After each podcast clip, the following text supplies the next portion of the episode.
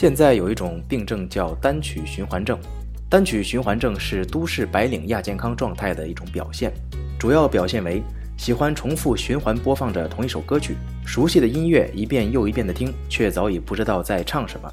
虽然单曲循环症的表现形式一样，但其原因却不同。每个人要查找自己的原因，有针对性的摆脱。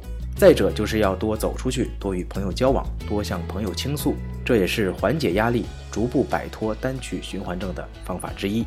专家建议应以正确心态积极面对生活和工作，加强情绪锻炼，多方面培养自己的兴趣爱好。面对工作不顺等意外时，要保持平和的心态。这就是莱恩知不道。